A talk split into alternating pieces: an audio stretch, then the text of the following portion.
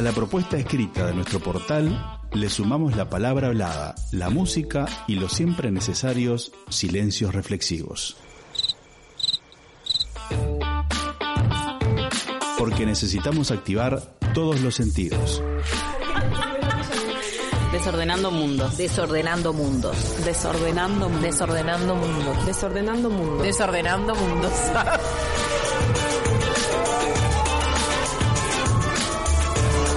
Desordenando mundos. El programa de radio de sur.uy.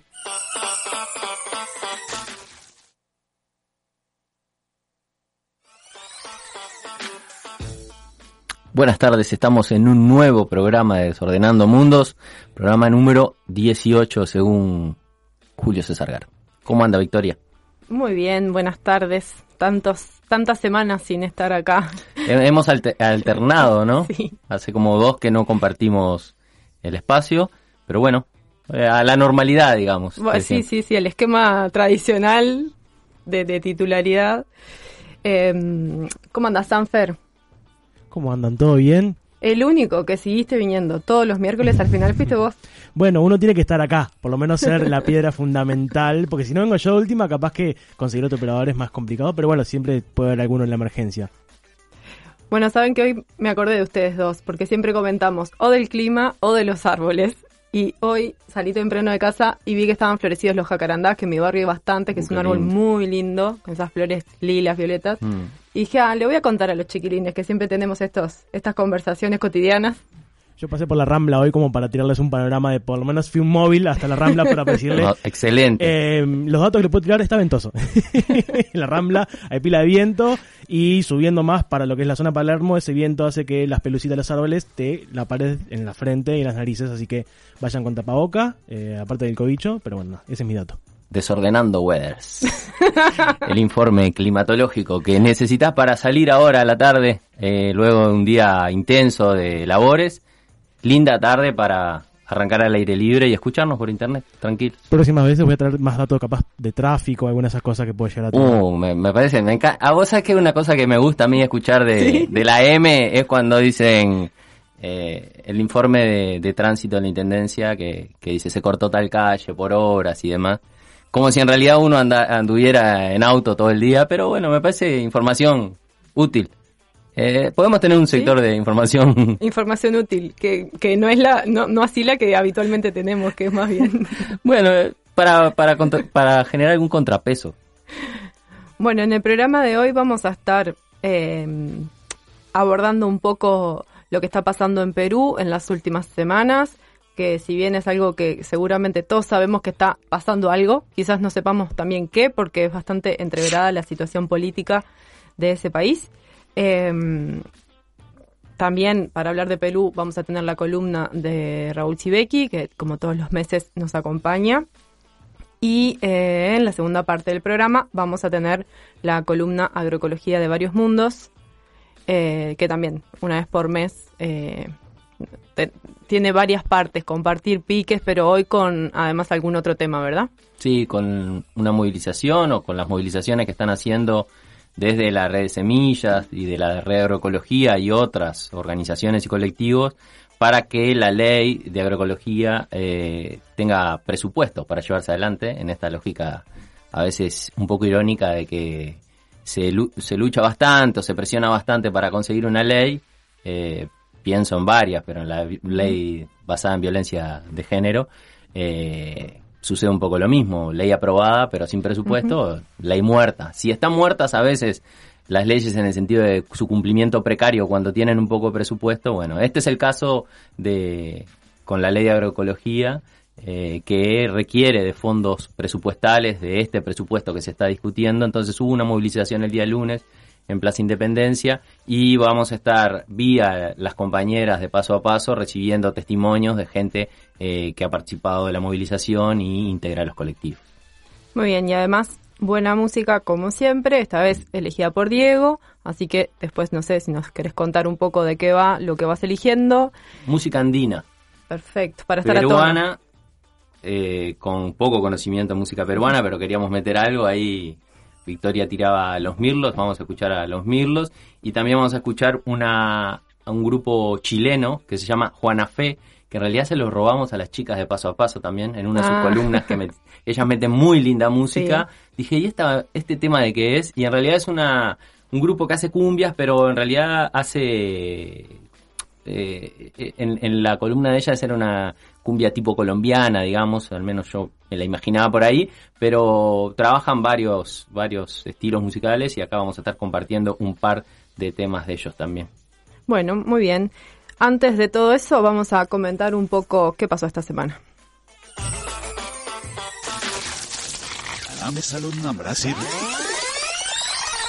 Desarmando la semana. Desarmando la semana.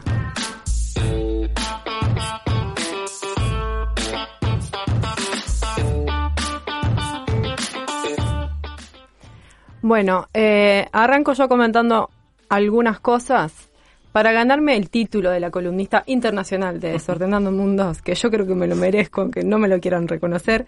Eh, algo que está sucediendo en, en Francia en los últimos días, eh, especialmente ayer en la noche, pero, pero hace días ya, son una serie de movilizaciones, porque en realidad, digamos, ahora el Parlamento está discutiendo algunas leyes que están siendo bastante cuestionadas y que entonces eh, provocan movilizaciones, pero hay que enmarcarlas como en un ciclo mayor. Cuando en Estados Unidos empezaron a ver todas las movilizaciones por el asesinato de George Floyd y hubo movilizaciones contra el racismo también en otros países, en particular en algunos países de Europa, en Francia se empezó a, mover este tema, bueno, porque la situación, la discriminación racial, digamos, en ese país es súper fuerte, hay mucha migración, y entonces, eh, bueno, ahí empezó como un primer ciclo de movilizaciones post-encierro por el coronavirus, digamos, eso fue como lo que abrió.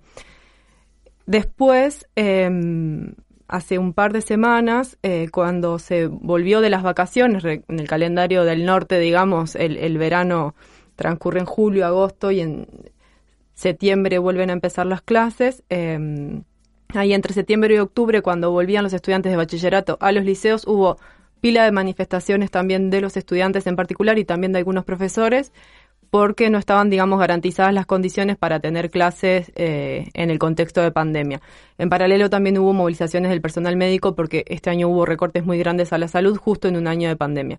Y ahora, eh, eh, en este contexto, digamos, bastante agitado, el gobierno propone una ley de seguridad global que, entre otras cosas, impide registrar el accionar policial. Entonces, eh, lo- las organizaciones sociales, pero también periodistas y, y medios alternativos, digamos, están denunciando la, la, la imposibilidad entonces de registrar justamente la, el accionar de la policía en estas manifestaciones como las que vienen habiendo en los últimos meses en los cuales ha habido muchísimas denuncias y, y imágenes no y registros de eh, represión policial este, y abuso policial. Entonces esta ley de seguridad global tiene también otros componentes, por ejemplo, se pretende habilitar eh, la vigilancia con drones y demás que tendrían reconocimiento facial, que estarían transmitiendo permanentemente a una central policial, que entonces podría estar como controlando todo lo que sucede en la calle, como una avanzada en este sentido similar a la que podemos no sé, ver acá con la LUC o en otros países de la región. Pero bueno, en concreto esto hizo que anoche se manifestaran frente a la Asamblea Nacional, que es como el Parlamento, eh, en contra de esta ley. Miles de personas, hay siete periodistas eh, entre detenidos, eh, algunos que recibieron golpes y demás. O sea, se están denunciando que son siete por ahora los, los periodistas que recibieron especialmente, digamos, hubo represión contra todos los manifestantes, ¿no? Pero en este caso los, los están teniendo bastante eh, protagonismo los periodistas y bueno, nada, está movida la cosa ahí, los chalecos amarillos que hace unos años que vienen organizándose en esa composición diversa que tienen de gente que viene como de todos lados, también se, se han sumado a esta, a esta movida y bueno, no sé, seguiremos atentos, pero está bastante mm, duro el, el panorama con el gobierno de Macron allí. Están todos afinando los mecanismos de, vigilancia. Es para que estemos tranquilos. Sí. Y para que si no hacemos nada que no debemos, no nos va a pasar nada, ¿no? Esa es un poco la, la cantinela general. Eh, vamos a ver también esa conexión en Perú, porque ahí la policía en, la, en las protestas jugó un rol Mm. bastante perverso. Incluso hay denuncias, lo vamos a conversar, de desaparición forzada, gente que estuvo tres y cuatro días sin paradero claro. Eh, bueno, como cuando uno empieza a ver que se empiezan a repetir como ecos problemas vinculados a la policía, que el fundamento siempre está en eh, perseguir la delincuencia, pero al final gran parte de ese aparato de vigilancia, de seguimiento se utiliza para eh, las movilizaciones sociales, la protesta social, Claro. en un escenario mundial también que es bastante inestable. Digamos que venimos de unos cuantos meses ya de gestión de pandemia que arrancó en algo quincenal y ahora ya se está planteando que es algo que va a continuar al menos durante todo el año que viene. Sí. Y me parece que es algo que, que vino para quedarse. Pero bueno, eh, otro, otro acontecimiento, digamos, de estos días tiene que ver con eh, un aniversario. Se cumplieron en el día de ayer 37 años de, de lo que se conoce como la fundación del ZLN, del zapatismo en México. Eh, en realidad esta fecha está vinculada a 1983, que es cuando el primer grupo, digamos, que termina fundando nueve años después, el, el ZLN en el levantamiento del 94, eh, se interna en Chiapas, empieza a convivir con las comunidades zapatistas. Son cinco varones que, mestizos eh, que pasan nueve años eh, en ese vínculo de intercambio.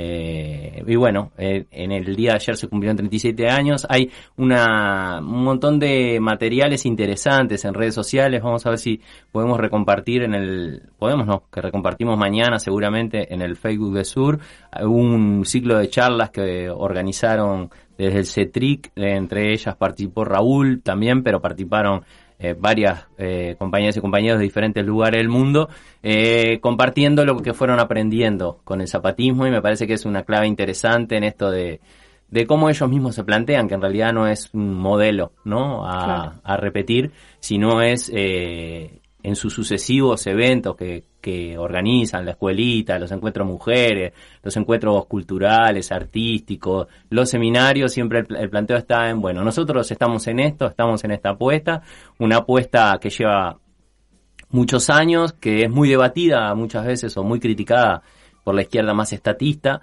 en el sentido de que se le eh, adjudica poca eficacia en generar transformaciones de largo plazo, estructurales y demás, pero bueno, es la experiencia de autogobierno quizás más grande o una de las más grandes eh, del mundo, ¿no? Más de 100.000 personas organizadas en diferentes comunidades con su sistema educativo, su sistema de salud. Eh, y bueno, esta semana, en el día de ayer, se cumplieron 37 años de ese momento inicial de ingreso, digamos, a, a, Chiapas de militantes sociales que en realidad pensaban en ese momento con una concepción más de guerrilla maoísta tradicional, eh, ve- venían con esa formación y, y en el encuentro con las comunidades fueron reequilibrando, reajustando y reproyectando a un movimiento muy potente, con mucha capacidad de producción de sentido y de organización concreta de la vida de miles de personas, con muchos problemas también, muy cruzadas en este, en este momento por un montón de obras de mega emprendimientos y mega proyectos del gobierno de López Obrador, del progresismo mexicano, como es el, el caso del tren Maya, un tren que intenta conectar toda esa zona de Chiapas con Cancún y con la zona del Golfo, también un corredor para pasar eh, mercadería desde el Golfo, donde está la zona petrolera, hacia el Pacífico, y el zapatismo, ya incluso en el aniversario del 1 de enero pasado, declaró- se declaró contrario a todos estos proyectos y que los iba a resistir y está teniendo algunos problemas porque la dinámica en México es bastante intensa, digamos. Eh, en, los últimos días, por ejemplo, eh, organizaciones que son campesinas, semiparamilitares, como la ORCA, secuestran a un integrante de las comunidades de apoyo, hay un asedio a algunos territorios bastante duros y bueno, en ese, en ese contexto eh, se cumplen estos 37 años. Bueno, muy bien. Y si de repente pasamos un poco más al, a lo local, eh, tenemos que volvieron las cianobacterias, por ejemplo, como una de las, no sé si fue una noticia que tuvo tanta repercusión, porque ya como que, Aún no, me parece que aún no. Eh, podríamos decir que lo, lo habíamos dicho, como Lo dice Toto dicho. de Silveira, porque el miércoles pasado estuvimos en comunicación con Luis Auguriot, que es un docente de Facultad de Ciencias, y nos contaba que en realidad la situación era incambiada con respecto al año pasado, que el Santa Lucía, por las, las acciones de mitigación a la contaminación, había bajado un poco, pero que en el resto de, de las cuencas eh, la cantidad de, digamos, de cianobacterias estaba presente y era una cuestión medio de, de tiempo y de factor climático cuando aparecen y en qué volumen aparecieron en Conchillas y en Carmelo, o sea, eh, viene la zona ahí de Río Uruguay. Eh, y bueno, seguramente eh, Se tengamos cianobacterias en el verano y en la medida de que el, Luis comentaba muy claramente, en la medida de que no se afecta el modelo productivo, que es el que lo genera a partir del, del paquete tecnológico que se le aplica, por ejemplo, a la soja, eh, eso no se va a, a reducir y él criticaba también bastante en el, en el audio del programa anterior las medidas que este gobierno está queriendo impulsar, que son una especie de boyas que por un sistema eh, de sonido supuestamente eh, eliminan o eh, reducen. Así que bueno, los invitamos y las invitamos a escuchar esa ese audio, digamos, esa- ese aporte que hizo el docente de Facultad de Ciencias para, bueno, estar un poquito más informados, ver cómo se gesta esto y cuáles, sobre todo, pueden ser las, las opciones para, para reducirlo, ¿no? Bien. Sí, todo- todos nuestros programas quedan subidos en Spotify y en la página de sur.uy, o sea que si quieren volver sobre esto que se trabajó el programa pasado, este, allí lo encuentran. Está también en Mixcloud y en un montón de plataformas porque Andrés estuvo TuneIn. TuneIn, en las podcasts de Apple está también, así que no le hacemos asco a nadie. Yo solo digo las que me acuerdo porque la verdad es que ya me perdí con tanta tecnología. Con que encuentren en una de esas, eh, no está mal. Muy bien. Bueno, eh, además de la... Tenemos varias plagas, como, como siempre. tenemos las cianobacterias que, que, que es- son viejas conocidas que de tanto vuelven. Tenemos el coronavirus que se está poniendo peor en, digamos, en Montevideo. Bueno, Pasamos en todos los 100 lados. casos. Pasamos, los 100 casos. en Uruguay. Atenti. Dicen que no le podemos seguir el hilo epidemiológico. Yo lo, re- lo repito, pero no lo termino de entender. Diga, porque queda bien decirlo. no, mentira. Eh, pero esto de que se complica el seguimiento, Sí. ¿no? O sea, eh, que no, no sé si se complica por una cuestión de real probabilidad o por los recursos disponibles en la gente que está haciendo el seguimiento, ¿no? Bueno, una de las cosas que anunciaron es que iba a haber más gente haciendo el seguimiento. Pero creo que igual, aún habiendo más gente, en la medida que hay más contagiados, también eso como que se multiplica, ¿no? Exponencialmente, entonces ahí se pierde el, el hilo o los Exacto. hilos. Y está pegando cerca, digamos. No sé si a ustedes le ha pasado, pero eh, las eh, compañeras de la escuela de mis sobrinas, una tiene, el vecino tal, tuvo Luis Suárez, que es como Ah. algo, algo fatal. Ahora parece que tiene Rolín. Eh, hay una con una nueva ola, Rolín y otro jugador que no me acuerdo. Ah, este Brian Rodríguez me parece que es. Hay que cuarentenarlos enseguida, porque es- Aparecieron ahí una foto comiendo asado en la, en la Ah, concentración, así que parece que los muchachos, bueno, la, la clásica camaradería, cam- camaradería futbolera, eh, difícil de, de ponerle límites ahí. Sí, no, a mí sí me pasa que, o sea, no conozco a nadie en concreto, pero, pero sí como que empiezo a oír esto, ¿no? Como, ah, Mm. fulano, no sé qué, o sea, como... Que antes era como una cosa ahí media fantasmagórica que, ¿sabe? que estaban, nos tenía todos encerrados, pero, pero nadie lo tenía. Y ahora, sí hay gente que lo tiene y aún así no estamos encerrados, lo cual, digamos, yo creo igual que está, que está bien, que no podemos vivir encerrados, pero bueno, Sí, sobre todo si es para largo. claro. eh, y bueno, eh, ahí lo que una de las cuestiones que también ha sido como noticia esta semana tiene que ver con la difusión de las probabilidades de eficacia de las vacunas, ¿no? Eh, y yo pensaba, ponía este tema porque a mí me parece un poco loco y una linda meta, una fatal metáfora eh, para el mundo que vivimos. O sea, tenemos una pandemia mundial y la respuesta que tenemos son empresas y estados compitiendo para ver quién genera la vacuna más eficaz. Y cada uno por su cuenta, en una lógica de anticooperación y competencia con el objetivo eh, de Sí. hacer dinero, ¿no? Claramente. Entonces, Pfizer eh, al 90%, la vacuna rusa al tanto por ciento, la gringa al tanto por ciento. Y uno ve que hay países que son como cartón ligador, que le van a aplicar las pruebas, como Argentina, por ejemplo, que le va a aplicar las, las pruebas eh, varias Claro. vacunas, ¿no? Eh, en Brasil incluso hay algunos casos de eh, daños de salud con eh, algunas de las vacunas, no recuerdo cuál es, y hay como una discusión ahí, porque también está abierto el debate en torno a eh, la no solo la eficacia, sino si eso permite que en realidad volvamos a tener eh, una apertura total. O sea, no andemos de tapaboca, no se mantenga la, la cuestión de la, de la distancia y demás. Eh, y bueno, esa carrera loca que, que es muy, para mí es muy de metáfora de, de cómo, cómo algunos sectores de las sociedades, porque los, en general acá el problema es que la mayoría de la gente eh, no tiene incidencia en eso, ¿no? O sea, en, en, en cómo resolvemos en términos sanitarios o cómo nos hacemos cargo en términos sanitarios de estos temas, entonces la lógica empresarial ahí termina primando y andan corriendo ahí a ver quién, quién saca primero la vacuna para evidentemente quién hace más dinero.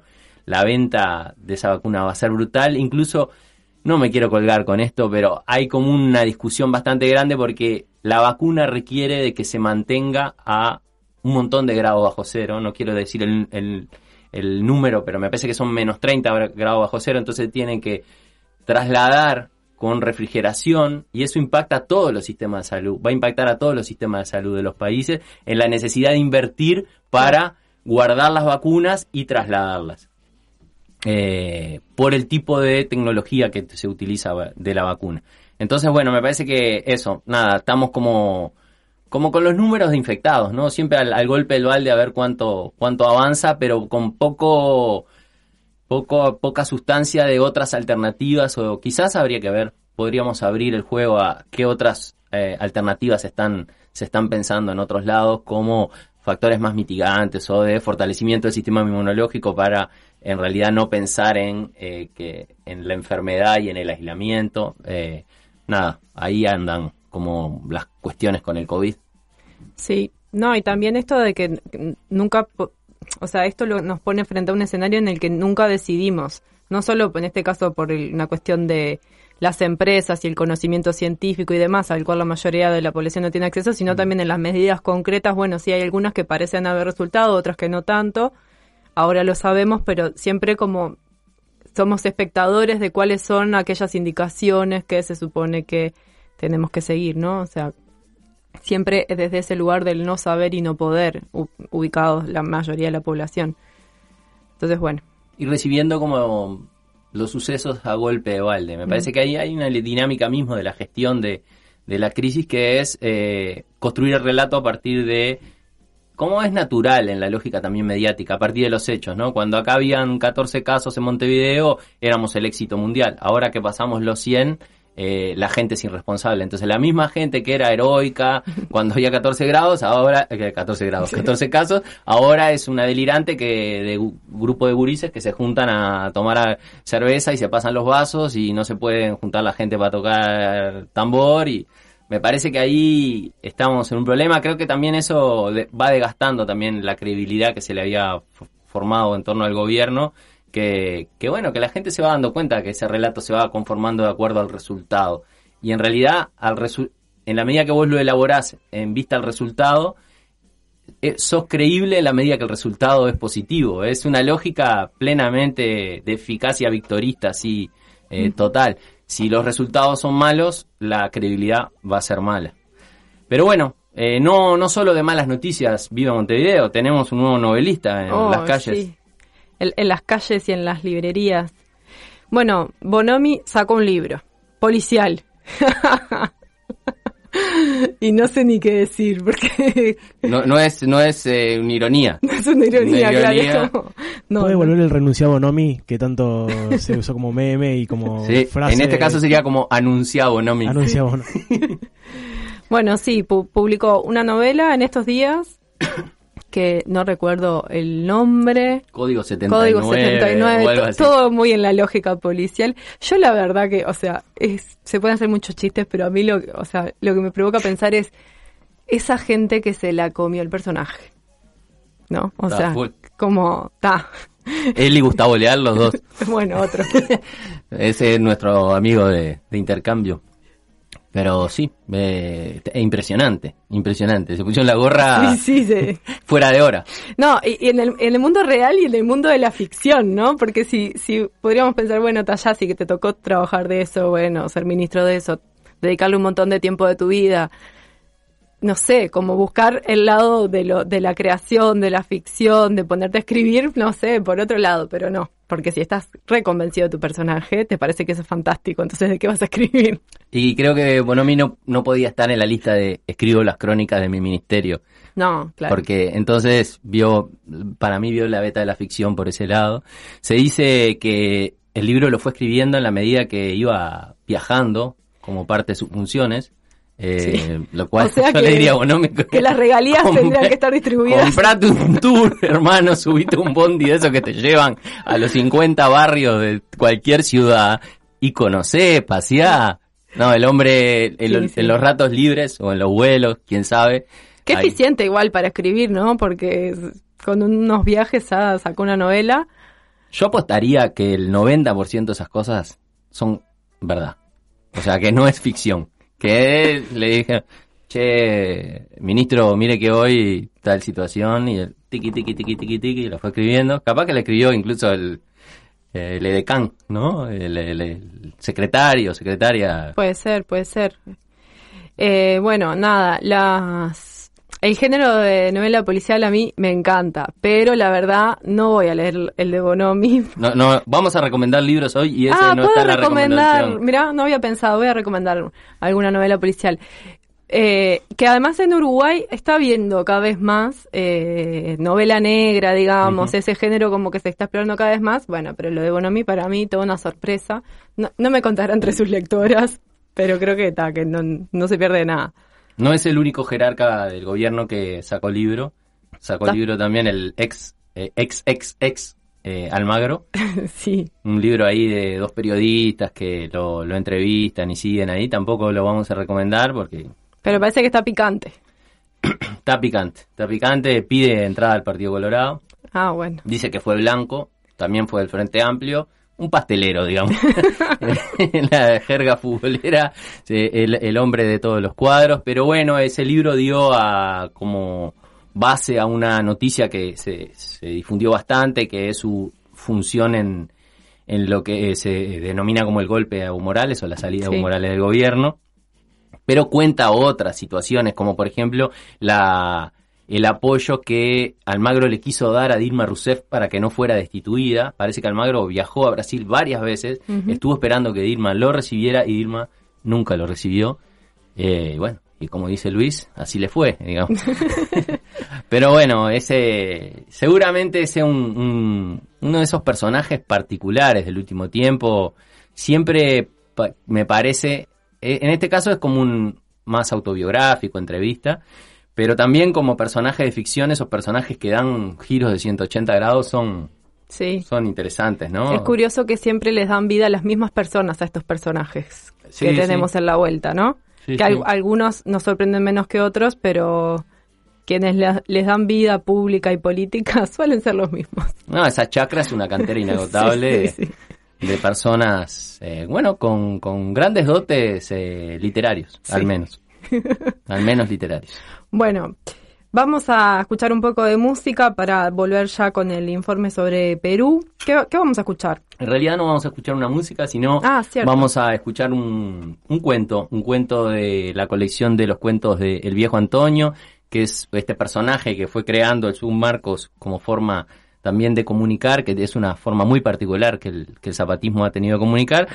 Eh, sueña el viejo Antonio y en la voz de mm, la amigaza Norita Cortina de Argentina, abuela de Plaza de Mayo. Muy bien.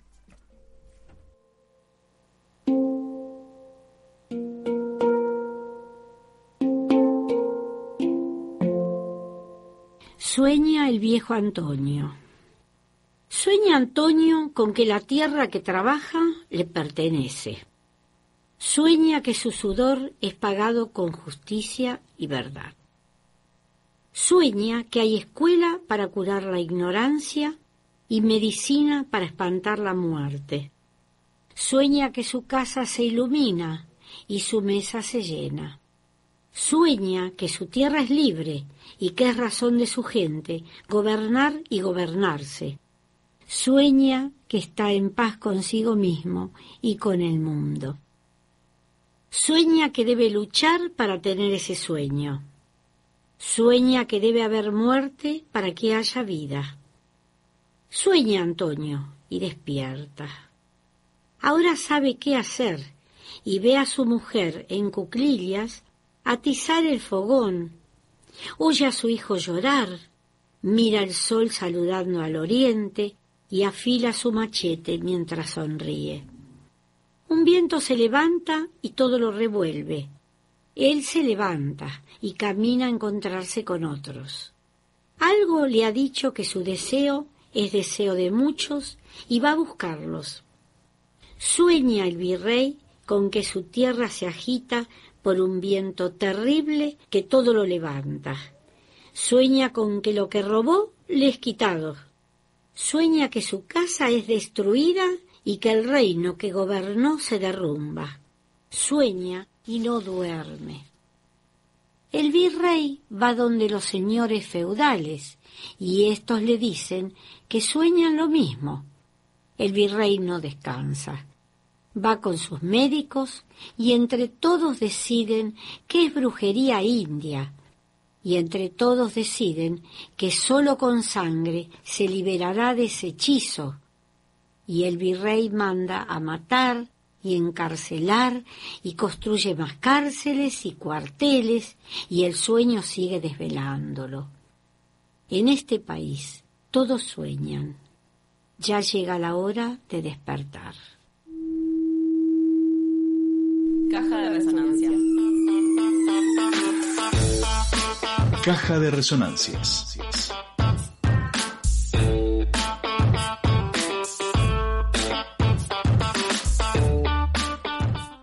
Bien, nos metemos en la situación de Perú. Hace como unas 24 horas la, la situación está un poco más, más calma luego de que finalmente renunciara este presidente eh, particular, un personaje un poco, un poco no bastante turbio, él y su grupo de entorno, Manuel Merino, se, eligió un nuevo presidente, luego un acuerdo en el Congreso y eso parece haber estabilizado un poco la situación. Pero, ¿qué nos interesa eh, mm, compartir con ustedes? Es algún nivel de antecedente general como para comprender qué es lo que se estaba jugando, por qué en cuestión de una semana hubo tres presidentes en Perú, por qué el Congreso puede destituir a un presidente y elegir otro desde el propio Congreso, eso sería como un medio reñido con la división entre poder ejecutivo y legislativo. La cuestión es que este mecanismo que se utiliza para eh, destituir a Vizcarra, Martín Vizcarra, que era el presidente que estaba hasta hace la semana pasada, eh, es un mecanismo reiterado en el último tiempo. Antes de Vizcarra, el presidente de Perú electo en las urnas, Vizcarra tampoco fue electo en las urnas, fue Pedro Pablo Kuczynski. Pedro Pablo Kuczynski eh, en marzo de 2018 tuvo su segundo juicio por un mecanismo que está en la constitución peruana que es la de incapacidad moral. Se dice o las visiones críticas del abuso de este mecanismo es que cuando se colocó, se, colocó para, en el caso de, eh, por ejemplo, un mandatario tuviera un problema de incapacidad eh, real, eh, física, psíquica o de algún tipo y no pudiera o no estuviera en sus cabales para desarrollar la función. Sin embargo, ese, ese mecanismo es el que se utiliza en marzo de 2008 para destituir a Kuczynski, y que se utilizó el 9 de noviembre de este año para destituir a Vizcarra. ¿Qué es lo que hay de fondo? ¿Por qué hay una inestabilidad tan grande en Perú que hace que haya tantos presidentes en pocos días? Eh, tanto Kuczynski como Vizcarra, eh, los argumentos que se utilizan para destituirlos tienen que ver con corrupción, en particular con eh, ya el mega, la mega novela que es brasilero latinoamericana, que es el caso Lavallato, las eh, coimas de la constructora Odebrecht brasilera que hace que se destituya a Kuczynski y también a Vizcarra, que también había sido ya, eh, había tenido un intento anteriormente en septiembre de este año por el propio Parlamento para destituirlo. Y se lo acusa de haber recibido una coima de Odebrecht cuando era gobernador regional hace unos años atrás. ¿Cuál es el problema más de fondo? Es que casi el 60% de los parlamentarios tienen causas judiciales abiertas con el caso Lavallato y en realidad lo que ahí está, se, se, está intentando es producir un equilibrio nuevo en el Congreso que permita darles inmunidad. Y de alguna manera eso es lo que Vizcarra no le garantizaba a, la enorme mayoría de los diputados y senadores, lo que lleva a su destitución. La destitución eh, finalmente, por sorpresa, porque no era algo que se, se, se esperara, se concreta el 9 de noviembre. Pero es una cosa interesante saber que además de Kuczynski, los tres presidentes anteriores, o sea, desde que Fujimori salió del gobierno en 2001,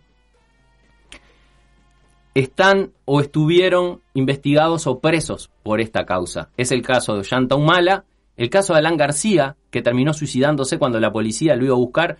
No sé si recuerdan, esto sucedió en 2019. Alan García había pedido asilo a Uruguay, Uruguay le niega el asilo y eh, cuando la policía lo va a buscar se termina matando. Y también Alejandro Toledo, que fue presidente en torno del 2001-2006 y fue extraditado estando en Estados Unidos. Entonces, si uno mira los últimos tres presidentes, cuatro presidentes que se eligieron por voto popular, tienen causas, fueron procesados, o en el caso de Alan García, antes de ser procesado, se suicidó por hechos graves de corrupción.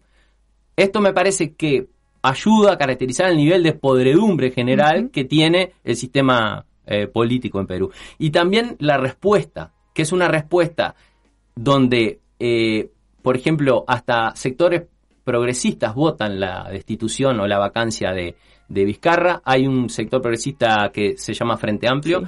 que en realidad vota partido, ¿no?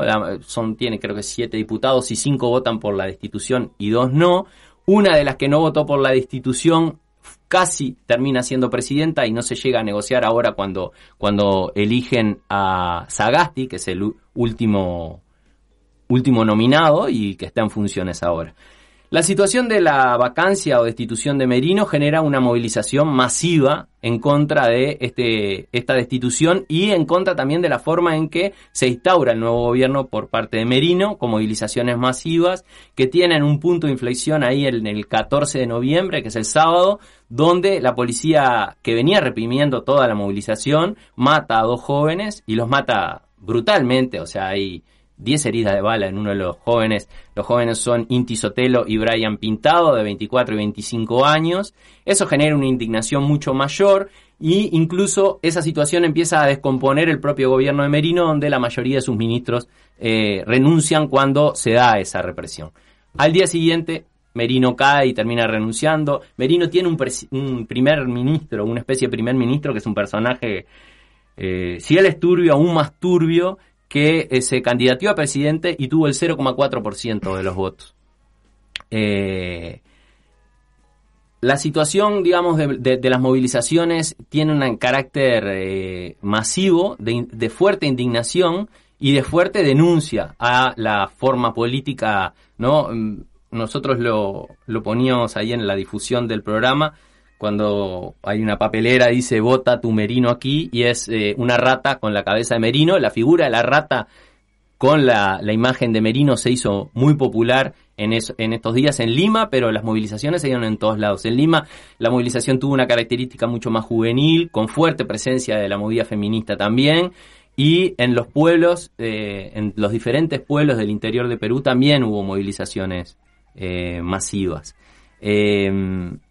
Bueno, el 16 de, de, noviembre, o sea, el lunes, luego de, el, el, de que el domingo renunciaba Merino, hay como 20, 24 horas de cierta no respuesta del Congreso porque no terminan pactando quién lo va a sustituir. No, no funciona la opción de esta eh, diputada del Frente Amplio que no votó la vacancia de Vizcarra, que es Rocío Silva Santiesteban, y finalmente ella, incluso hace una movida para que Francisco Sagasti, eh, que es de un partido pequeño que se forma en 2017, eh, un partido que se llama el Partido Morado de centro derecha, termine asumiendo la, la presidencia.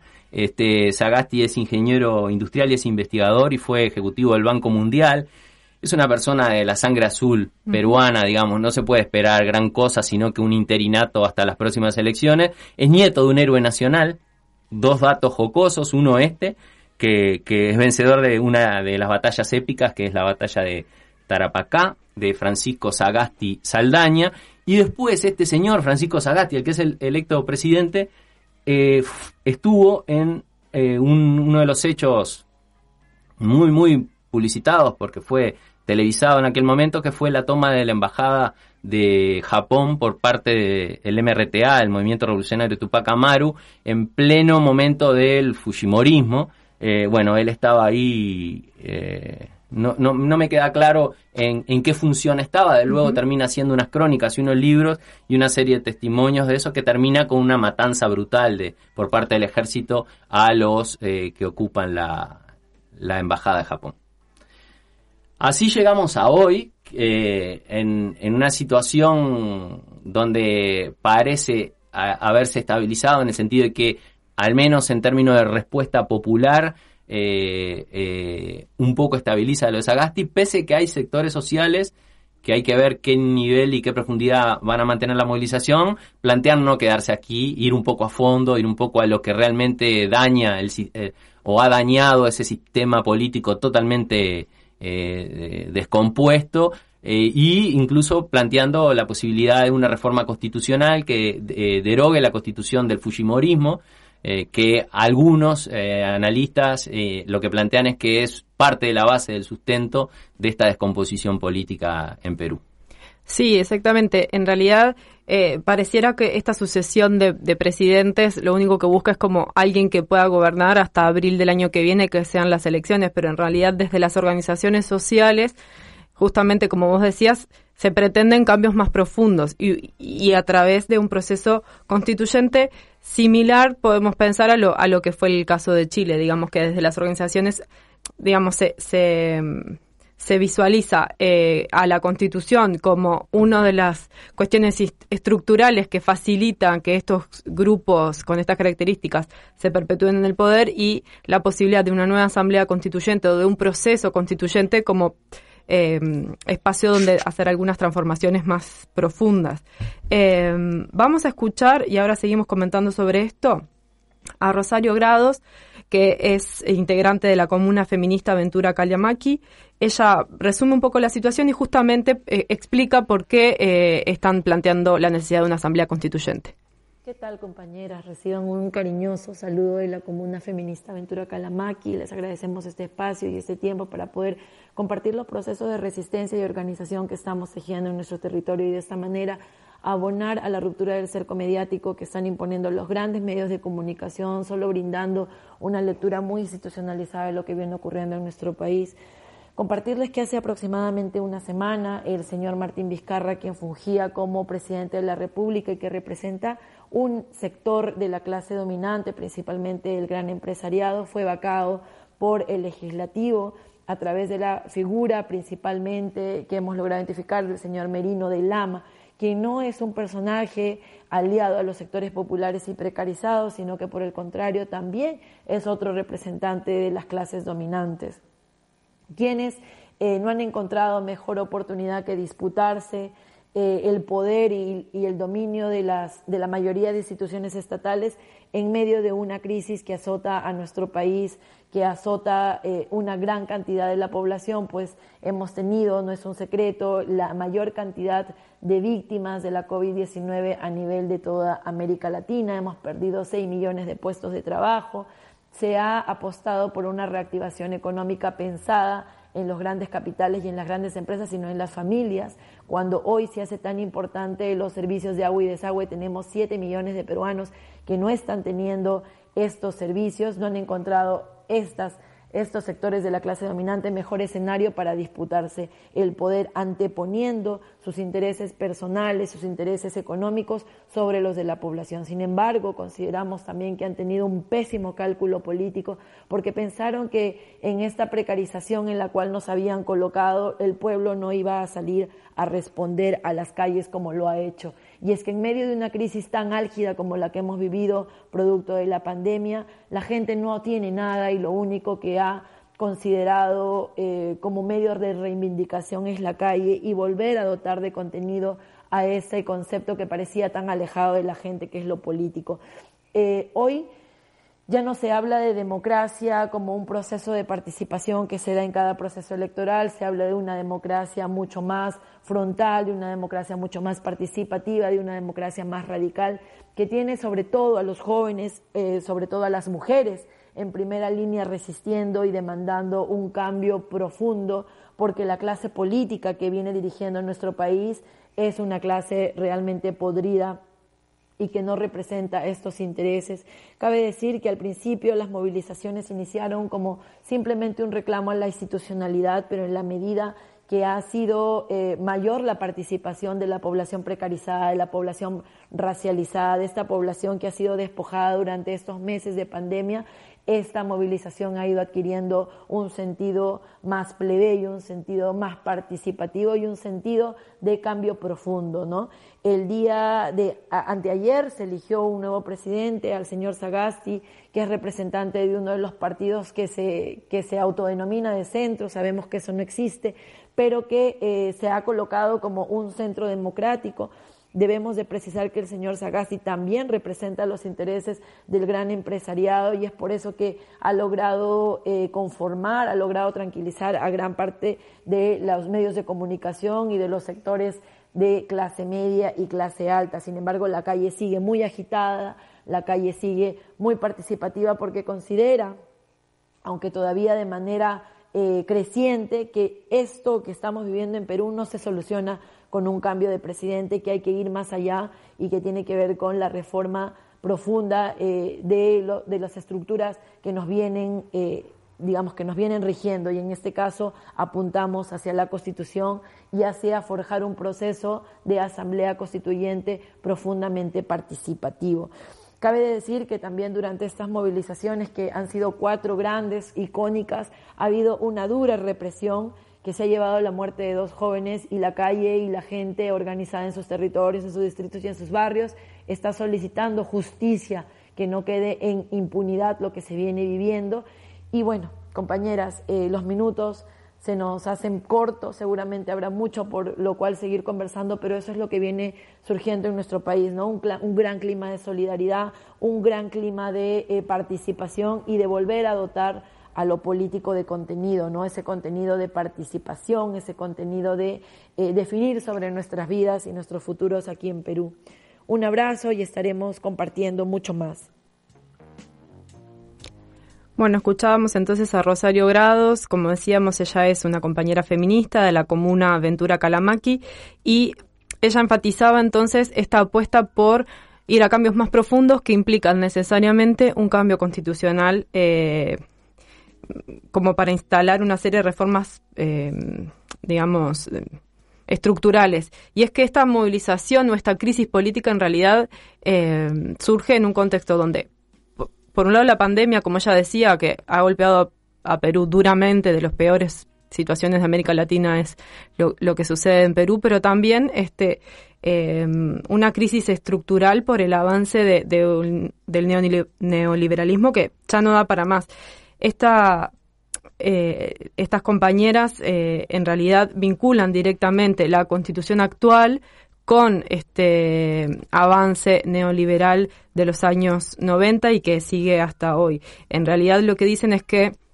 eh, los grupos de poder económico en los años 90 hicieron como dos movidas. Por un lado, colocar a Fujimori como presidente y por otro lado, la constitución de 1993 que digamos, configuró un escenario en el cual el Estado es nada más que un garante de los intereses privados y eso promovió eh, mucha, bueno, el, libre mercado, eh, informalidad, desprotección social. Entonces, eh, eso, digamos, Fujimori pasó, Fujimori no estuvo más, pero bueno, por todo esto que comentábamos, ¿no? Y esta sucesión de presidentes, pero en realidad el modelo siguió existiendo con una reconfiguración extractivista, como también ha pasado en otros países de América Latina, desde un neoliberalismo más clásico al, extractivismo, que en, el caso de Perú eh, tuvo una avanzada en en la zona de los Andes y de la Amazonía produciendo despojo y desplazamiento sobre todo de las poblaciones indígenas y campesinas de esos territorios. Entonces esto fue generando como el caldo de cultivo que eh, de algún modo con esta crisis política estalla en la movilización social, pero que tiene esta historia mucho más larga. Y justamente eh, las mujeres están siendo no las únicas, pero sí eh, muy protagonistas en estas movilizaciones, los jóvenes también, y en particular las mujeres indígenas que han sufrido este avance del extractivismo sobre sus territorios también eh, se están, están participando de esta movilización social y también para ellas la, la, la salida, digamos, o, o a lo que apuestan es a este proceso constituyente. Vamos a escuchar ahora a Melania Canales, que es integrante de la Organización Nacional de Mujeres Indígenas, Andinas y Amazónicas del Perú, que nos da su visión. Actualmente en el Perú estamos viviendo en un momento de convulsión social. Convulsión social por toda la situación que viene sucediendo es, es sobre todo por problemas estructurales, problemas como el racismo, la discriminación, se ha institucionalizado la corrupción y que se, todos los presidentes que han salido por corrupción, los tres poderes eh, que existen en el Perú, poder ejecutivo, legislativo, judicial son poderes prácticamente corruptos. Eh, y entonces este también bueno pues el capitalismo ha avanzado grandemente y la explotación la explotación de la madre naturaleza la explotación de las personas ¿no? Entonces, este, todo es un acúmulo de cosas que ha podido, este, ahora congregar a muchas personas y sobre todo jóvenes, ¿no? Sobre todo jóvenes que están agarrando conciencia. Nosotras como organización indígena de mujeres indígenas nuestra propuesta es cambiar las reglas de juego y eso significa una asamblea constituyente, popular, soberana, plurinacional y paritaria. Eh, claro, esto aún falta discutirlo, en, eh, poner, como se dice, eh, en blanco y negro eh, juntamente con las bases y trabajar la propuesta. Pero para esto se está buscando un referéndum. Pero también hay miedo, porque este referendo, si bien es cierto, puede ser para el cambio de esta constitución política que existe eh, en el Perú, que fortalece la privatización de los derechos, el privilegio del gran empresariado este eh, tenemos que ir cuidando también eso, ¿no? Eh, eh, para que no se desvirtúe. bueno, y en esa propuesta está ahí, creo que la gente está tomando conciencia que debe haber un cambio. No solamente es cambio de gobierno, no solamente es cambio de rostro, sacar y poner gobiernos, sino lo que queremos al menos que se cambie la regla de juego para mejorar las cosas. Y una regla de juego, como dice, popular, o sea, ampliamente, ¿no? Eso es nuestra propuesta.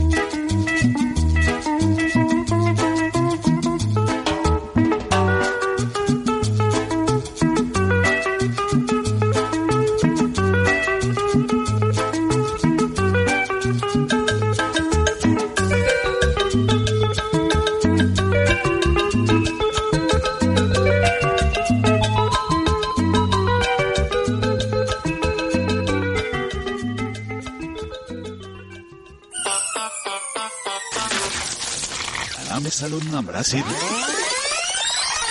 Desarmando la semana. Desarmando la semana. Bien, estamos escuchando a los Mirlos, la danza de los Mirlos, y ahora estamos en comunicación con eh, Raúl Sibeki. ¿Cómo andas, Raúl? ¿Nos escuchás por ahí? Hola, ¿me escuchan? Sí, te escuchamos bastante bien. Hola, Hay un buenas tardes, ¿cómo están? poquito de delay, si podés bajar el volumen que tenés atrás, te agradecemos. Eh, ¿Que yo baje el volumen? Sí.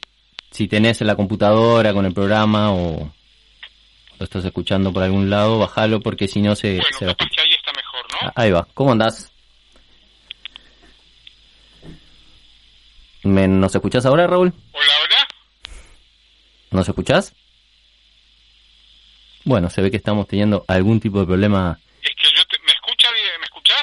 Sí, nosotros te escuchamos. Seguramente tenés retorno vos ahí.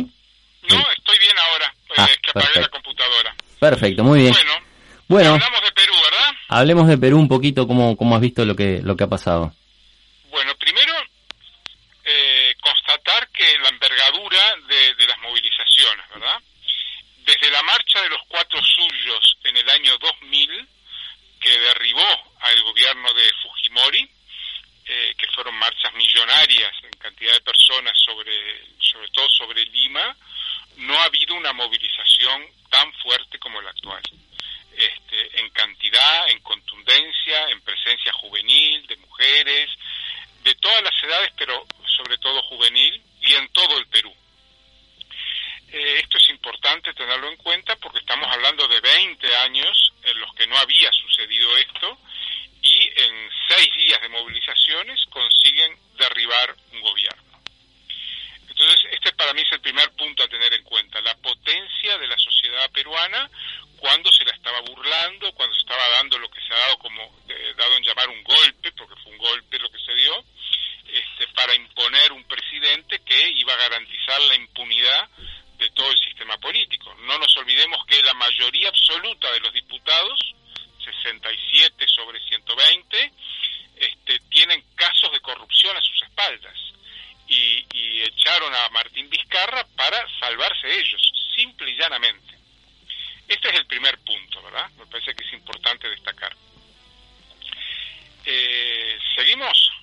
te escuchamos.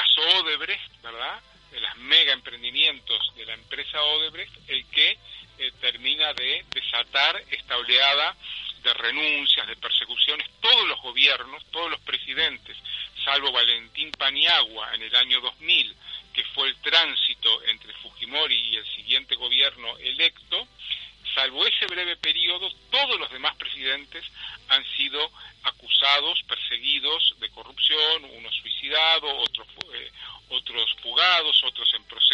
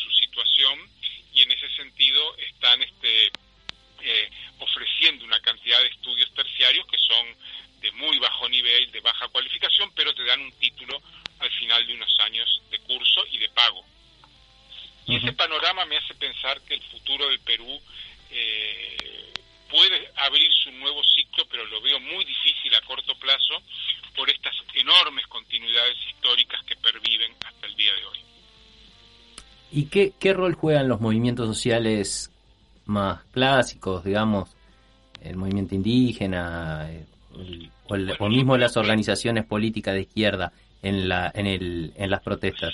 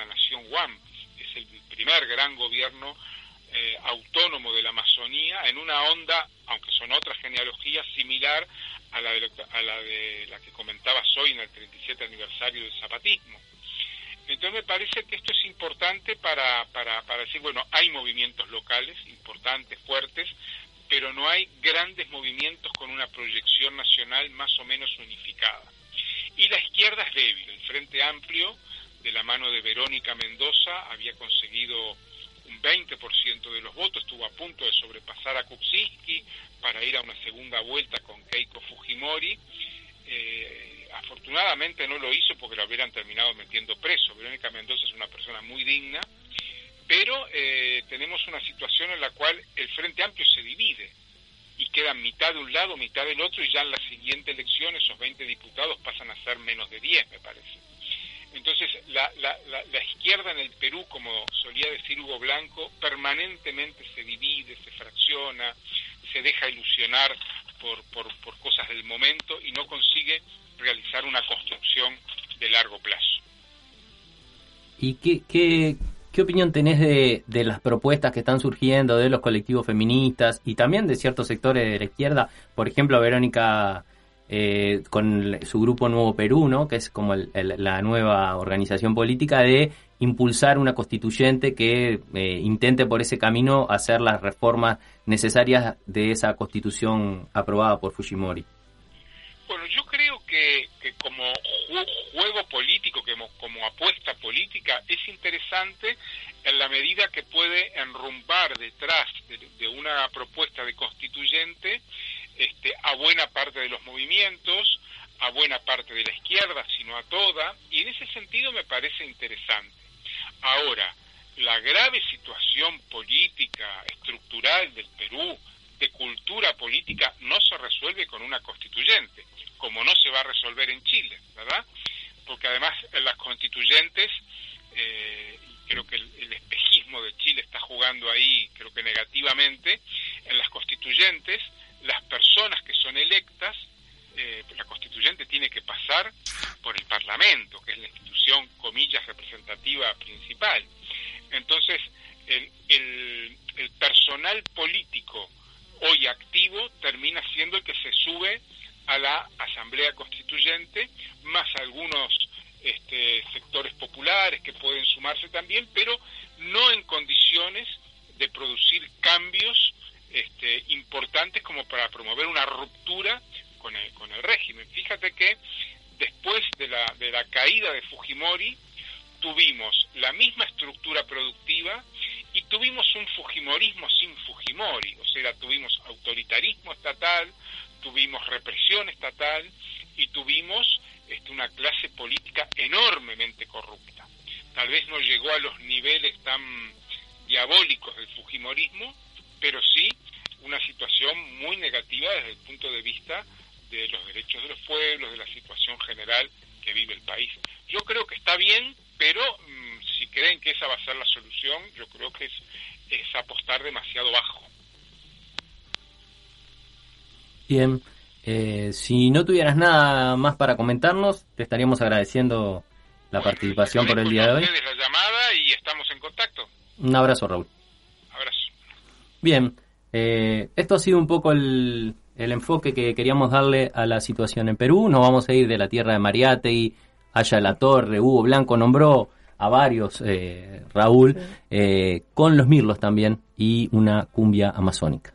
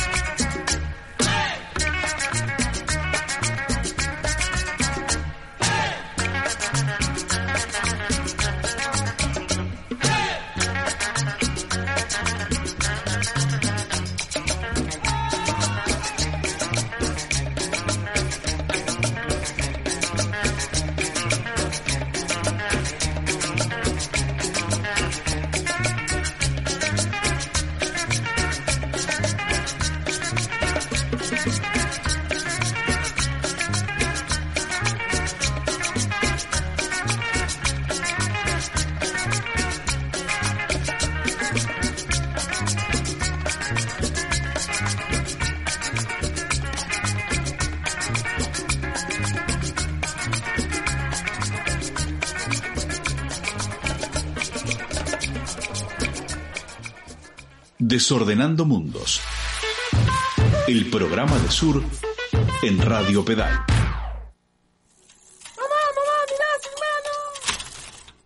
Radio Pedal. Ya no andamos con rueditas.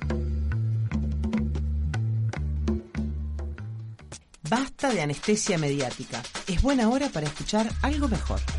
Entra a radiopedal.uy que te contamos otra cosa. ¿Por qué no te callas? ¿Por qué no te callas? ¿Por qué no te callas? Revolviendo la Polenta 2020, jueves 19.30 horas por Radio Pedal. Ahí nos escuchamos. Polenta directo de la olla. El arte que agita, la política que nos toca hacer y la comunidad que intentamos. Porque urgente es otra cosa. Revolviendo la polenta.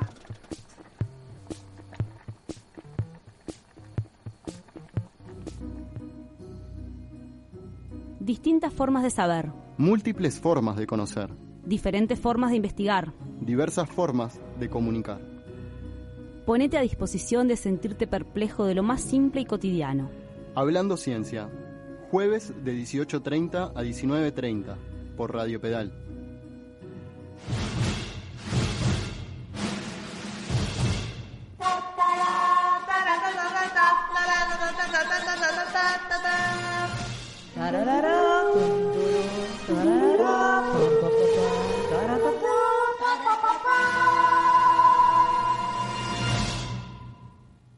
Defectos especiales. Lunes a las 10 de la noche. Radio Pedal. Comunicación independiente.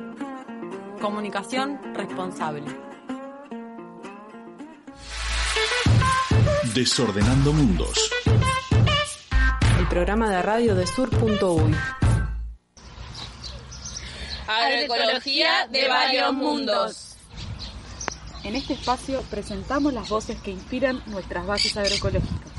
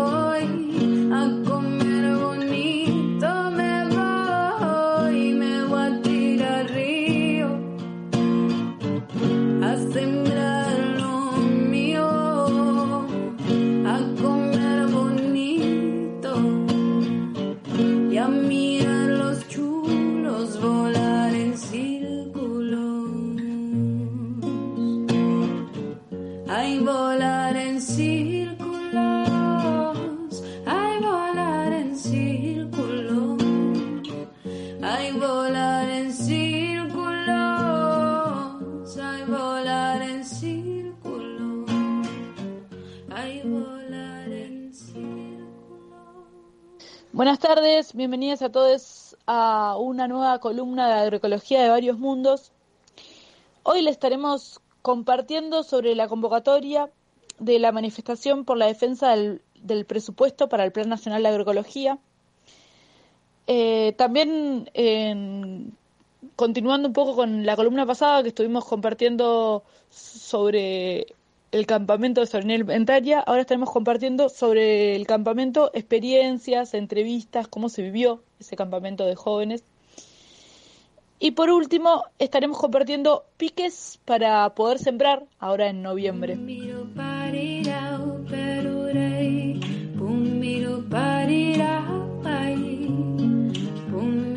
Llegan voces que convocan a manifestarse y a seguir luchando por alimentos sanos, justos y soberanos, por el presupuesto para el Plan Nacional de Agroecología. Compartimos ahora la convocatoria de una de las organizaciones que promueve el Plan Nacional de Agroecología. Desde la Red Nacional de Semillas Nativas y Criollas nos sumamos a la convocatoria de movilización por presupuesto para el Plan Nacional de Agroecología. Reivindicamos este logro que desde hace años venimos impulsando como organizaciones sociales de productores familiares. Convocamos a todas las organizaciones, a todas, todos, todos les productores, huerteres y a las personas que crean que es necesario materializar un cambio en la matriz productiva en nuestro territorio, fortaleciendo los procesos agroecológicos existentes e impulsando la transición de más productores, productoras hacia la agroecología y la vuelta al campo de cada vez más personas. Para mostrar que estamos presentes y que no queremos más demora, queremos agroecología ahora. Porque una ley sin presupuesto es como una semilla sin agua. Y es que me voy. Trabajando en el Plan Nacional de Agroecología, que es una política pública que salió eh, por parte de las organizaciones sociales que trabajan en el tema. Y, y bueno, este es un plan que ya está redactado, que tiene una batería de políticas públicas para el escalamiento de la agroecología a nivel nacional, que trabajan en, en el fomento y, en la producción de agroecológica, en la educación, en la investigación, en, la salud, en el desarrollo rural, trabajan eh, sobre recursos genéticos, conservación de ecosistemas, este, y bueno, para eso venimos en la lucha presupuestal pidiendo un presupuesto para ese plan que fue votado por unanimidad en 2018 y que, que la comisión honoraria que, que lo creó se, se retomó hace dos meses.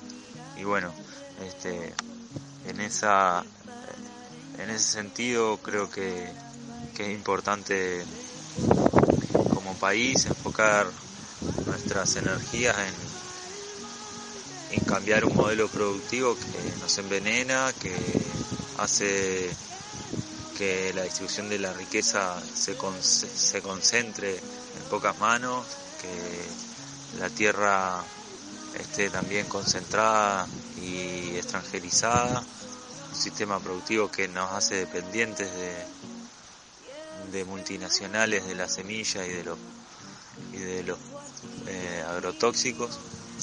Entonces, creo que la soberanía alimentaria se puede hacer tanto en el campo o en la ciudad, desde el consumo, desde la concientización, desde la educación eh, a los niños que son los, los que van a cambiar el futuro.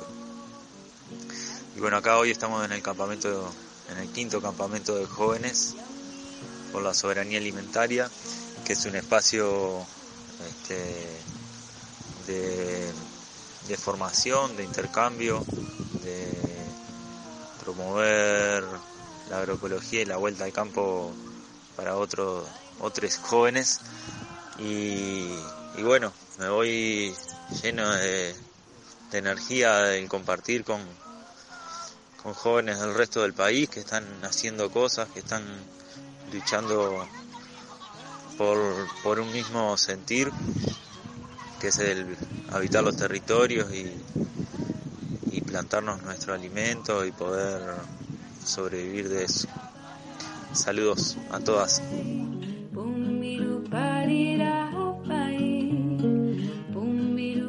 El campamento yo es el primero al que vengo. Eh, me lo imaginaba, me lo reimaginaba así, no sé, son como que se veía como que así, de intercambio, de conocer gente de otros lados y de aprender cosas nuevas. Música, arte, todo el tiempo, gente tipo de la así, re bueno. Y, y, nada, me queda una re linda experiencia. Eh, está pasándola re linda. Y el recuerdo que no tengo de los cantos de mi abuelo.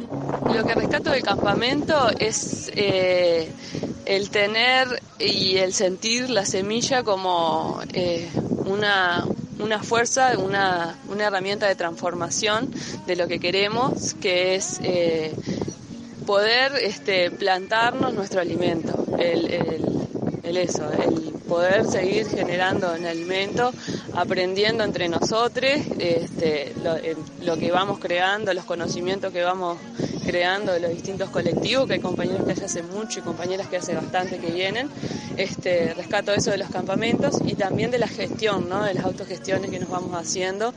Y siempre hay cosas para afinar, sin duda, pero bueno, cada año vamos generando ese, ese, esa autonomía en la gestión de, la, de las actividades.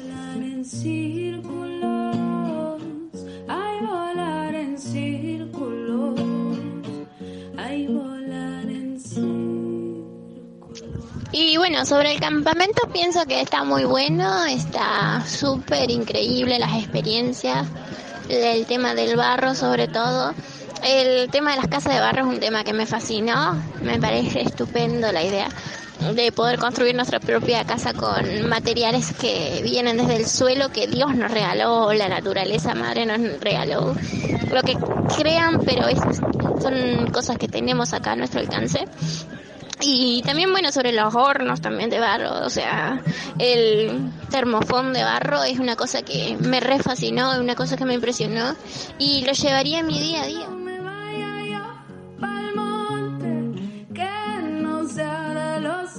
Bueno, y de campamento lo que puedo este, buscar que me resuena este, de forma abundante es este, el agradecimiento, el espacio de sanación, eh, lo, que uno se enriquece con el intercambio de conocimientos, eh, el respeto, eh, la tolerancia. bueno, cantidad de, de, palabras que, que, uno necesita para, para la, la, sanación que creo que todos tenemos este, la necesidad de hacer por un camino o por otro, se reúnen eh, de, forma notoria en una red que, que viene trabajando hace un tiempo todas esas necesidades. Hay volar en círculos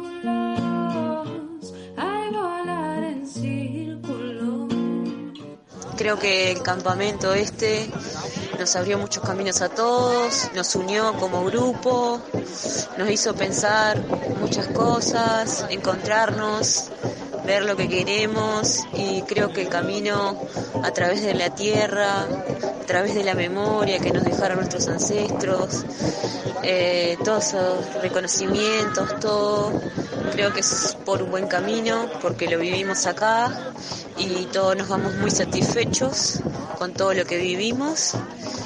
Y bueno, no queda otra que agradecer por todo esto, por haber compartido, por haber enseñado, porque los mismos colectivos de la, gente del colectivo fueron los que les enseñaron todo, eh, lo que se hace un día a día para estar sustentable y les agradezco a todos y muchas gracias. Bueno, para mí el campamento es, es un impulso para, para quienes ya estamos caminando en, el camino de, volver a la tierra, pero también para las personas que llegan, que se acercan, como ta, ver, experiencias de que es posible, eh, para ta, lo, más lindo para, para tener ganas. Sí. Hay volar en círculos, hay volar en círculos, hay volar en círculos, hay volar en círculos, hay volar en círculos.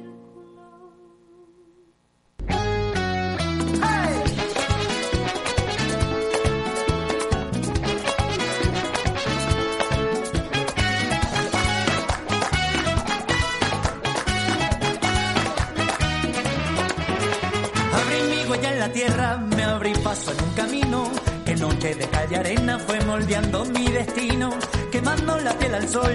A rato perdí la calma y bajo la luna llena busqué la sola del alma porque las huellas no se hacen solas. La carretera es un campo, se siembra con nuestra historia.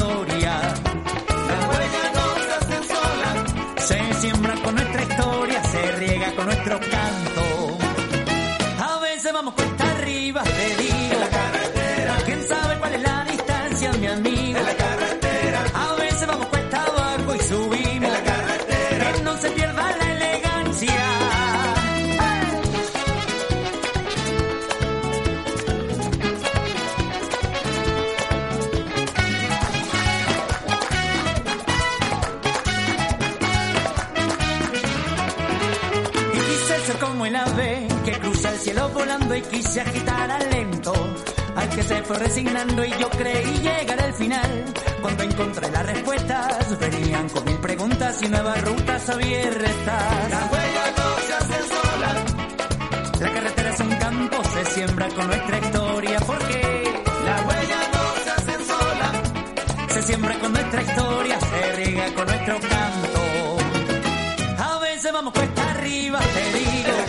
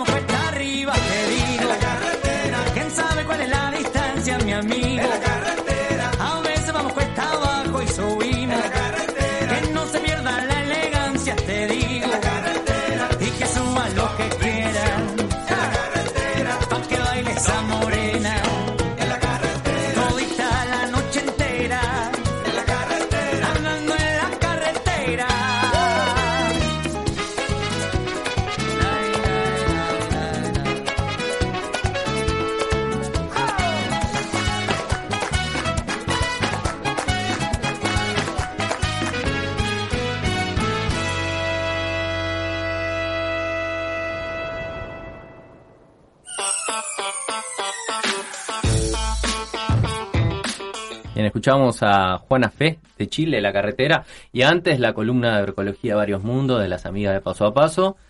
Hay que poner los morlaquitos ahí para el plan de agroecología, porque esto puede sonar un poco catastrófico, pero si queremos comer en unos quizás años, meses, vamos a tener que sustentar alimentos que no lo produzca la industria alimenticia que viene generando problemitas, ¿no? Como las pandemias estas. Entonces, eh, hay una apuesta ahí que me parece que es importante apoyar y es importante también que se empiece a mezclar con otras movidas y otras luchas. Por ahora es algo que empujan los colectivos que están eh, con esto ya hace tiempo, la red de agroecología, la red de semillas, otros grupos, redes Amigos de la Tierra, etcétera. Pero bueno, me parece que es un tema que, que tenemos que meternos un poco más. Eh, eh, no como una discusión ideológica sobre la agroecología, sino la posibilidad de eh, tener alimentos sanos y autosustentarnos medianamente en términos alimenticios, tener relativa autonomía. Otra de las cosas que este año, ¿no? Con la pandemia, los encierros y la salud afectada por un sistema ya insostenible, como que se puso no sobre la mesa lo suficientemente, porque si no, digamos, esto sería más evidente y no estaríamos diciendo, bueno, es necesario esto, pero sí me parece que por lo menos entre algunas personas como más la preocupación de qué estamos comiendo, ¿no? Y, y, esta como cada vez más urgente necesidad de comer eh, otras cosas, digamos, comer alimentos que sean producidos por fuera de estos eh, sistemas que nos enferman en definitiva, que nos alimentan a la vez que nos enferman. Sí, eh, cuestiones delirantes en el sentido de eh, el procesamiento, por ejemplo, de proteínas animales industrializadas y entregadas como eh, pequeño emparedado o, cuestión tipo lo que le dan a los a los gurises ahora, que son las nuggets estos, por ejemplo, como una cuestión muy, muy industrializada que está, está heavy y poca conexión con, con quién produce, digamos, de eh, de dónde viene, qué, de, dónde, de dónde proviene ese alimento. La industria de los pollos, por ejemplo, en el caso nuestro, es una industria súper, súper complicada. Ni que hablar la cuestión de, de la carne de cerdo, la carne de vaca. Ahí hay toda una cuestión a, abrir y también la posibilidad de autosustento en el sentido, claro, cuando uno, uno se produce algún alimento, sabe que cuando cuando sale, por ejemplo, la lechuga o el tomate, en el mercado está muy barato. Entonces dice, bueno, todo el esfuerzo que yo hice en términos de tiempo, de trabajo, pero eh, también hay que pensar en la, en la cercanía de esa producción, ¿no? O sea, la cantidad de combustible que se, se gasta para eh, llevar alimentos, eh, frutas, verduras de un lugar a otro, ¿no? La cantidad de frutas, nosotros tenemos una, una relativa escasez de variedad de fruta por lo climático, pero está muy, muy intenso, sobre todo en, la, en los supermercados, todo lo que es frutas tropicales, que sobre todo están viniendo de Brasil y de esta multinacional Dole, si ustedes ven, la banana es Dole, el mango es Dole, el ananá es Dole, eh, nada, ahí, ahí como, como problema a ponernos a, a pensar un poquito también, que tiene que ver con el consumo de, de los alimentos, pero también con la, la posibilidad de comprar en lo más cercano o en lo más próximo, ¿no? Que no solo es con los alimentos, digamos, como frutas y verduras, sino con todos los alimentos. Eh, bueno, me parece que también la, la, pandemia abrió un poco, sensibilizó un poco y está sobre la mesa. Sí, y para mí hay algo que tiene que ver con el tiempo también, ¿no? De no solo poder consumir cosas que uno mismo puede producir o que se producen en un entorno más cercano y, y no, digamos, y de otros modos, sino también de poder disponer de nuestro tiempo para cosas tan fundamentales como alimentarnos. Entonces, el tiempo de cocinar, pero también el tiempo de, dedicarle al cuidado de una pequeña quinta, ¿no? Una huertita, lo que sea, que nada, como el ritmo tan disociado de la vida que tenemos, no deja ese, parece no dejar ese margen, pero también es como un tiempo que no solo me parece a mí que tiene como lo saludable del alimento, sino de tener ese tiempo por fuera del ritmo del trabajo y de la producción capitalista en definitiva, ¿no? Que conectar con otras cosas, ¿no? Con las plantas, con, no sé. Y si este enfoque te parece muy hippie de ten tu propia huerta, que no es en realidad lo que estamos planteando, ni que eso va a transformar el mundo, no nos tomen por tan tontos, una de las variables de la lógica dominante es desarticular ese tipo de estrategias con descalificativos que nos, nos molestan, como, ah, qué hippie ese planteo, o qué New Age, o qué demás. Digo porque cuando se discute estos temas en los ambientes militantes, se los descarta rápidamente con ese tipo de, de aderezos, y yo creo que ese aderezo es pensamiento dominante en nuestras propias discusiones. Eh, nadie está diciendo que todos vayamos a construir huertas y que eso genere una transformación social. De hecho, simplemente lo que estamos diciendo es cómo logramos mayor autonomía con los alimentos, cómo logramos hacernos de alimentos más sanos, cómo logramos que todos podamos acceder a esos alimentos que después van a ahorrar otras cosas, como por ejemplo dinero en sistema de salud, por enfermedades o por otras cuestiones. Bueno, muy bien. Vamos a estrenar hoy una, en, los minutos que nos quedan, que, tampoco son tantos, un, una, un espacio del programa que creo que fue de los primeros que pensamos y nunca lo pusimos en práctica. No nos animamos. Muy típico de nosotros, ¿no? Como las ideas geniales que vamos dejando por ahí. Eh, este espacio lo pensamos con el nombre de la plaza y fue uno de los primeros que pensamos justamente cuando estábamos armando la propuesta de, Desordenando Mundos, e incluso para, para trasladar la radio pedal, es decir, cuando esto todavía ah, no tenía ni forma. Y tiene que ver simplemente con compartir algunas recomendaciones. Ya algún día tendremos una artística que presente el espacio y demás, pero por ahora cuento yo de qué se trata. Compartir recomendaciones de cosas que nos gustan y así como tenemos quizás esto mismo en una versión un poco más ñoña, con otras palabras, otros mundos, donde compartimos autores, lecturas. Bueno, también hemos recibido y seguiremos recibiendo eh, gente invitada para hablar de libros, de literatura y demás. Eh, bueno, la plaza es un poco más distendida. Exacto. Este, recomendaciones. Recomendaciones. ¿Qué, ¿Qué tenés para recomendarnos? ¿Qué estuviste viendo? ¿Qué estuviste leyendo? Yo arranco con dos series de Netflix que son para pasar el rato, pero están piola, tan buenas. O sea, no es solo pasar el rato. Eh, una es La Valla, no sé si la vieron. Es un, un relato un poco distópico, pero bastante eh, concurrente con el mundo pero muy concurrente con el mundo porque se trata de un virus, un virus que hace que España, ¿no? Son las dos que voy a recomendar es eh, series españolas, o sea que estoy con la, la gallegada full. Eh, es un virus que divide un poco dos mundos, ¿no? El mundo de, de la zona A de, de Madrid y la zona B. La zona A es donde están está el gobierno, un gobierno que se torna muy autoritario, muy tecnológico en el control de la población, y la zona B donde está el pobrerío, pero también está la resistencia, ¿no? La resistencia, esa forma de eh, control. Y otra eh, conexión que tiene con la realidad actual es que uno de los factores en disputa son los niños, porque los mm. niños tienen, aparentemente algunos niños tienen como el antídoto, la cura para el virus. Entonces hay toda una correría con este lado, pero también muy mezclado con una lógica de control policial muy autoritario, trama de corrupción, porque bueno, sabemos que cuando se concentra dinero y poder, como en Chile durante mucho tiempo o en cualquier lugar del, de las sociedades nuestras, eh, se, se va tejiendo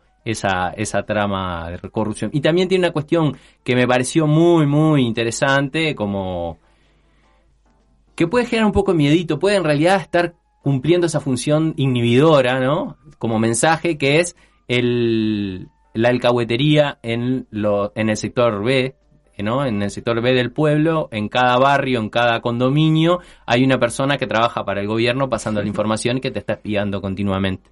Eh, digamos que esta técnica es una técnica bastante utilizada en diferentes experiencias de, de control social. Bueno, la valla, eh, tiene esa característica de las series que van largando los capítulos de a poco por fecha, o sea que no está, ah. no te puedes meter el maratón, no te puedes meter, pero ya hay como ocho capítulos, nueve capítulos. Y la otra es una que subieron más recientemente, que es otra onda diferente, un thriller entretenidito, digamos, que se llama Los favoritos de Midas, que es una, por ahora, digamos, porque no, no estoy viéndola en este momento. Ah. Eh, es un grupo que intenta sacarle 50 millones de euros a un gran empresario muy famoso y en realidad la trama es, es interesante porque, porque bueno, cada, en la medida que él no transfiere ese dinero, cada cinco días muere una persona que no conoce el empresario ni nadie. Y son como muertes eh, que se presentan como accidentales o difíciles de conectar. Entonces es típica trama de thriller eh, que te engancha bastante en, en ese sentido y eso sí, están todos los capítulos.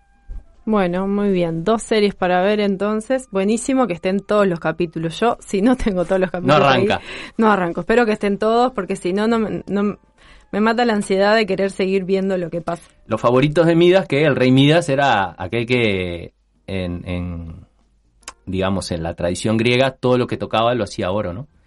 Eh, va por ahí un poquito el, la cuestión de, del dinero. Hay una serie de historias de amor romántico en el medio, con una periodista eh, medio chafa, pero bueno, es lo que tienen las, las series. Son historias de amor. Sí, sí, sí. Y es lo que tiene las series también. Así. No son, yo le decía a Victoria, no son series que dentro de cinco años te vayas a acordar, pero son las típicas series que te desenchufan de eh, la cotidianidad, los asuntos eh, vitales, esa que te mirás un par de capitulitos antes de acostarte. Muy bien. Yo debo decir que no preparé tanto esta sección de recomendaciones. Yo tampoco, por ejemplo, vieron que no dije ni autores, ni directores, ni nada. Así que... No, pero no se trata, eso cualquiera lo puede googlear. La cosa es compartir lo que a nosotros nos gusta, nos mueve y nos generan las cosas. Ah, yo quería ser como Jackie Rodríguez. Ah, bueno. La, la próxima, no, la próxima. No, me lo guardo, me lo guardo, me lo guardo. Viste que cada uno tiene sus locuritas. Bueno, yo eh, no había preparado tanto, pero conversando hoy eh, de lo del el libro de Bonomi, me acordé de, de que el género de la novela negra policial me gusta mucho, entonces eh, voy a recomendar un, un autor clásico de, de, la novela negra, que es un griego que se llama Petros Markaris. En realidad nació en Turquía, en Estambul, y después eh, se fue para Grecia cuando se fue a estudiar. Bueno, su familia, entre Grecia y Turquía hay como muchas familias de un lado y del otro que van y vienen. Eh, es un autor súper conocido, para quienes les guste la novela negra, seguramente no estoy diciendo ninguna novedad porque es así de los más referentes. Eh, es dramaturgo, es, es quien tradujo al griego a Bertolt Brecht, entonces también ah, es muy conocido su trabajo como traductor.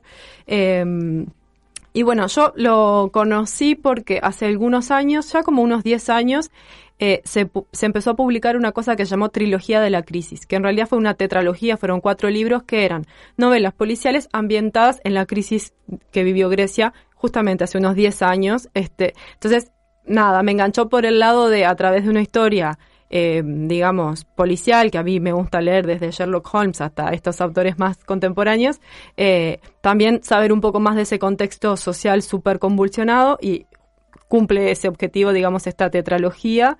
Eh, todas las historias eh, policiales de, de, las novelas de Marcaris están protagonizadas por un comisario que se llama Costa Jaritos, así como Agatha Christie, como Camilleri, como todos los, los, muchos de los autores de novela policial tienen est estos personajes que son los protagonistas de, en, en, general son policías, pero no siempre, de, de las investigaciones de las distintas casos que, que, van tratando en sus novelas. Eh, entonces, la trilogía de la crisis, que en realidad es una tetralogía, eh, es un buen lugar para mí por donde empezar, si les interesa también un poco más el contexto social de Grecia.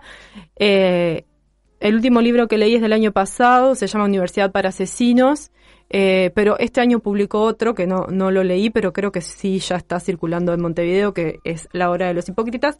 Pero el que voy a recomendar hoy es su, prim su primera novela que se llama Noticias de la Noche, que es una novela policial eh, que, en la cual una serie de asesinatos suceden en, unas cadenas de, informativos.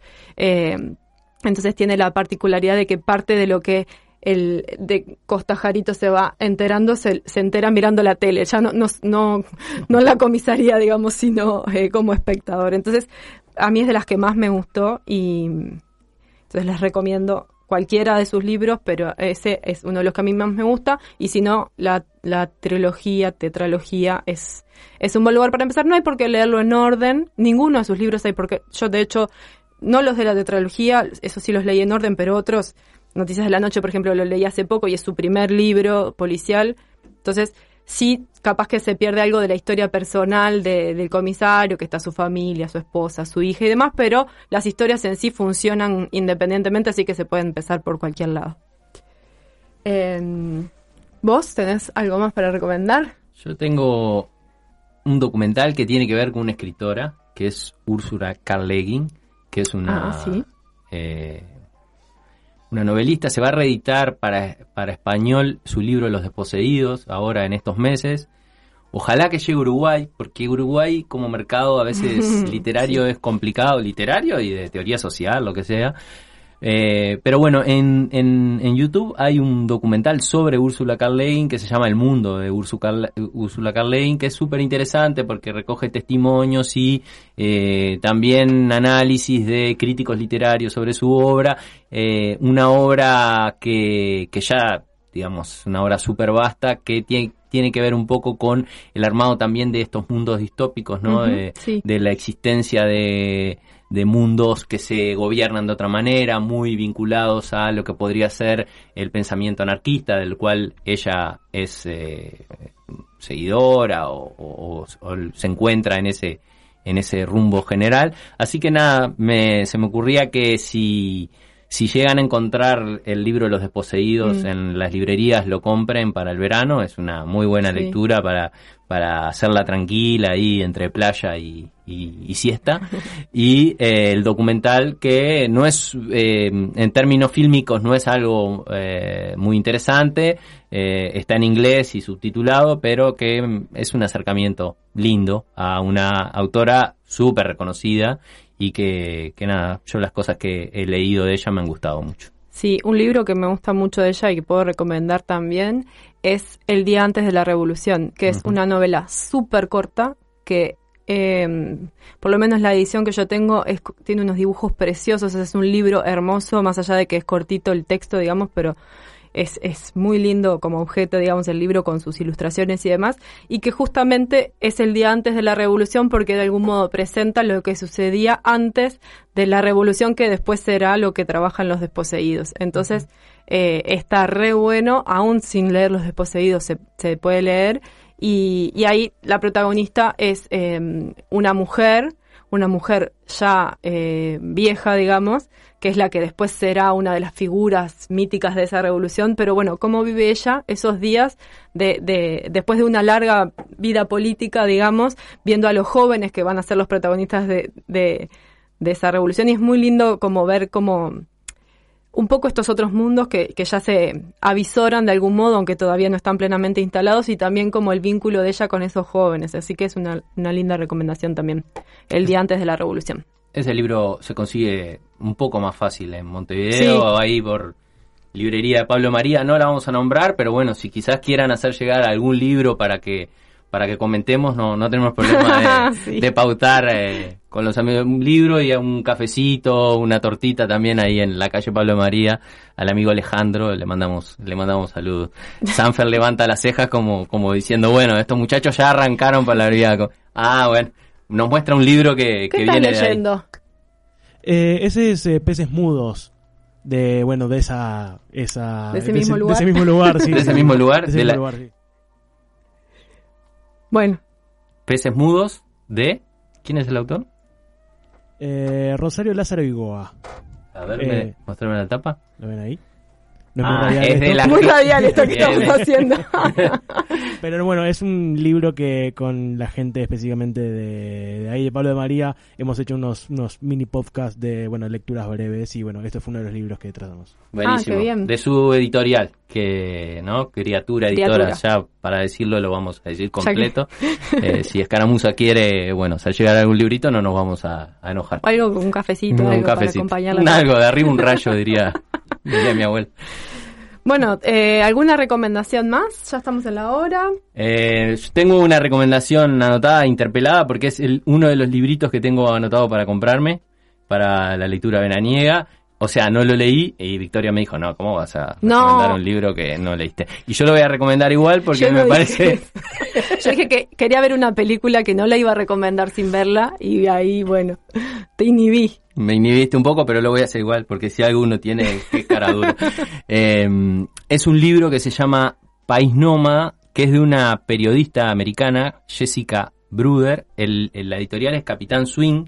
No está aún en Montevideo, así que si alguna... eh, Sí, ¿no? Capitán Swing. Sí, pero este libro no Ah, está. ta, ta. Sí, sí, de Capitán Swing traen, pero este libro no está. Eh, Es interesante, ella es periodista y estuvo tres años con un, mm, acompañando un fenómeno que se está dando en Estados Unidos, que es la gente que vive en camionetas en la ruta, pero que no vive en la camioneta por la ruta por un- una cuestión, digamos, de, de opción de vida plena, sino porque es gente ya mayor que tiene enormes dificultades para hacerse una vivienda y eh, vive de trabajos temporarios que van rotando en diferentes lugares de Estados Unidos. Se calculan que hay más de 10.000 personas viviendo en ese sentido. Ella estuvo acompañando esa experiencia y bueno, me eh, escribe eh, sus impresiones, la gente que lo acompaña. Una de las cosas que se dice usualmente que esto es como el, el público cautivo del voto Trump y ella intenta desmentir un poco eso y abre un poco más el panorama sobre